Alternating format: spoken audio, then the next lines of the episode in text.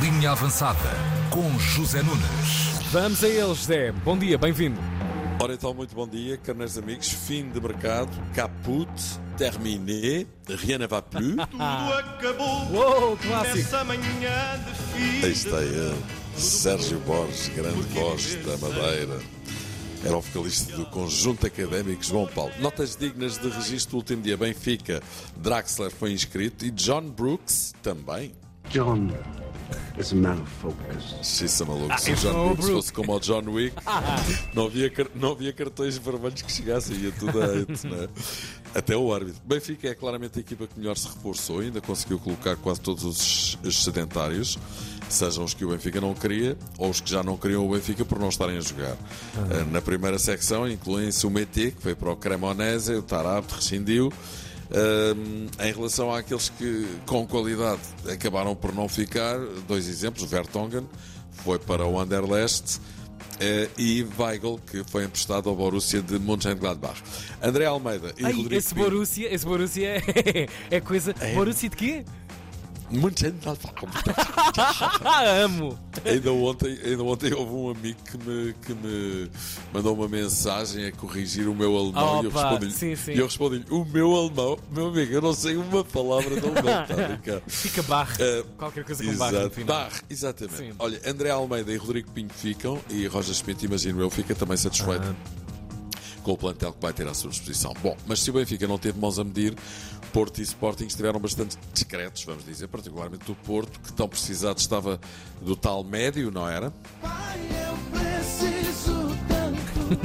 Mas nada.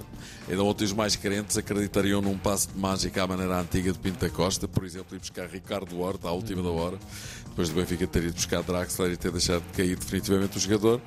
Ahm, mas não, isso não aconteceu. Já agora, em relação a Ricardo Horta, a situação foi anunciada desta forma ontem por Roger Schmidt. Yeah, Ricardo Horta will not come, so that's very clear. Um.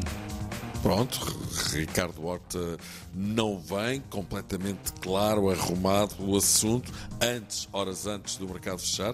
O anúncio foi do próprio Roger Schmidt, por isso foi Draxler. E convenhamos, o Benfica não ficou a perder e não gasta 20 milhões. Mas voltando ao Porto, a coisa não correu bem nas últimas horas de mercado. Não veio mesmo o tal médico Sérgio Conceição pretenderia. Veio o guarda-redes Portimonense, Samuel Portugal, que por acaso nasceu no Brasil. Falou-se em 4 milhões, valor que mereceu críticas de muitos adeptos que acham o negócio muito caro. Samuel Portugal vem para ser suplente de Diogo Costa. Pinta Costa reagiu dizendo que o Porto só comprou 20% do passe no valor de 1000 euros. Bom, É pá, grande então, seriam- desconto, hein? Nesse caso seriam então 25%, a menos que o valor seja de 5 milhões. E por isso ficou o Porto em matéria de reforços. É pouco. E é para quem quer. O Sporting foi abastecer-se ao Estoril, onde vai jogar amanhã. Foi mesmo à última da hora que conseguiu ir buscar o Arthur. E agora, olha, é com estas linhas que vão ter de se cozer. Agora, se quiserem mais alguma coisinha, só depois do Mundial do Qatar, que vai ter lugar em novembro e dezembro eh, deste ano. Eh, pela primeira vez, diz aqui a Catarina, a Catarina eh, a carneira amiga Catarina diz, a propósito do Mönchengladbach, diz ela, podemos sempre dizer eh, Borussia dos Montes lá de baixo. Ah, olha, fica bom, fica a versão. ver? Sim, sim. fica reduzida, mais, fica claro. mais simples. Claro, claro. exatamente. boa sugestão, Catarina, boa sugestão. Mas eh, é isso, Qatar, pela primeira vez na história, vai chegar um Mundial de Futebol ao meio da época, experiência nova, experiência radical, campeonatos interrompidos, eh, competições internacionais de clubes interrompidas, é tudo interrompido. O que faz o dinheiro, não é? O que faz o dinheiro. verdade, é verdade. Manda-nos Mas eu- calendários mas- todos. Mas eu por acaso estou curioso para ver como é Hum. que funciona e como é que a malta vai papar Aham.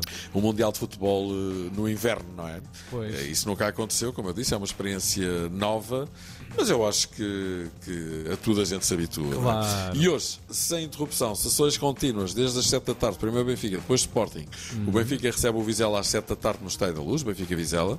Eh, Às 9 e um quarto da noite, na Moreira de Estoril. Estoril! Ai, Volta para o Estoril.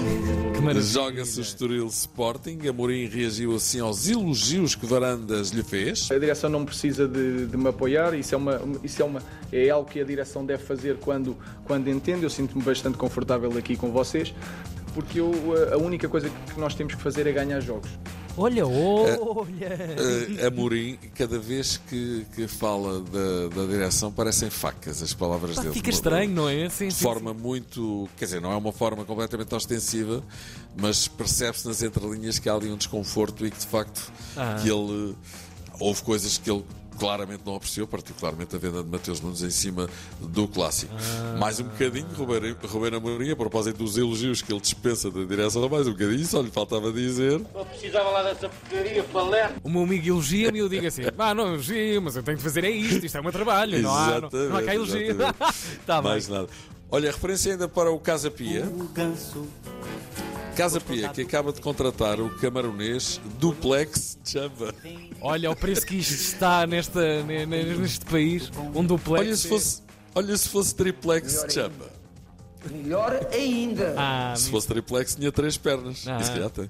Olha, uma última palavra olha. antes da cozinha avançada para o espetacular resultado do nadador Diogo Ribeiro, que acaba de se sagrar campeão do mundo de júniores nos 100 metros mariposa. É um resultado absolutamente estrondoso. Vai o mundo, e agora sim. Diogo! Ai, mundo, Diogo!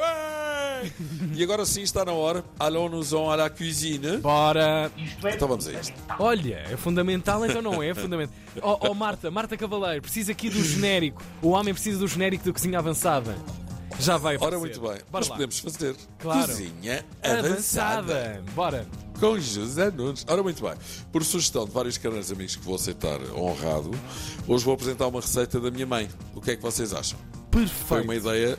É, foi uma ideia que os canais amigos tiveram e que eu imediatamente agarrei porque acho que de facto foi uma ideia muito bonita. Então vamos a isto, vamos fazer lulas recheadas à moda da Dona Antonina. Que eram parece coisa tão boa. É, que eram absolutamente maravilhosas e que muito trabalhinho lhe davam. Vamos então aos ingredientes. 1 um kg de lulas frescas, e aqui sim entra o grande Vasco Santana. Tem que ser fresquinho. Fresquinhas, hein? não há Exatamente. enganos. Sal, pimenta, uma cenoura, meio chouriço, duas cebolas, três dentes de alho, pimentão, um molho de salsa, eh, duas folhas de louro, tomate fresco, tomate pelado em pedaços, uma- um cálice de vinho branco. Modo de preparação. Limpamos as lulas, separamos os tentáculos, e já vou explicar porquê, e temperamos tudo com sal e pimenta. Colocamos num robô de cozinha a cenoura, o chouriço partido em pedaços, uma cebola picada, os tentáculos das lulas, um dente de alho, o pimentão fumado, um fio de azeite, sal e pimenta. Trituramos grosseiramente. E é isto que vai ser o recheio das lulas. Estás a ver? sim, sim. Com sim, os sim. tentáculos. Juntamos meio molho, meio molho de salsa picada e trituramos novamente. Recheamos as lulas. Tão Uh, fresco. fechamos, exatamente, fechamos com um palito, ok? Reservamos. Ok. Colocamos um tacho ao lume com um fio generoso de azeite e refogamos a outra cebola picada, os restantes alhos também picados, a folha de louro mexendo de vez em quando. Adicionamos o tomate fresco e o tomate pelado, temperamos com sal e pimenta, deixamos cozinhar um pouco mais. Picamos a restante salsa e adicionamos ao refogado. Regamos com vinho branco, deixamos cozinhar em lume forte por cerca de um minuto, juntamos as lulas e cozinhamos com o tacho tapado por cerca de 30 minutos em lume brando e depois servimos com as folhas de salsa picadas eh, e podemos acompanhar com puré de batata ou com arroz ou com batatas fritas, para quem gosta também é muito Aí bom, não é? fica- E fica, não. Ah. e fica uma beleza. Temperos bem puxadinhos, senão não ficam as lulas recheadas, eh, enfim, como deviam ficar, ficam sem graça, não é? Portanto, os temperos têm que ser bem puxadinhos. E pronto, aqui ficam as lulas recheadas no forno à moda da minha mãe, a quem envia um beijinho. Pronto, Foi gostaram? ótimo. É o que levamos deste E eu- lugar, meu querido amigo. É verdade. E obrigado aos caros amigos que fizeram esta sugestão, que foi uma sugestão muito bonita, uma ideia que me agradou muito. E pronto. E que fica E vamos guardada para o fim de para semana. sempre. Vamos para o fim de semana e o meu amigo de trabalho Olha, um beijinho feito. grande. Um grande Bom beijinho. fim de semana. Até já. Até bom. segunda-feira. Ah. com Zé Nunes. Aí está.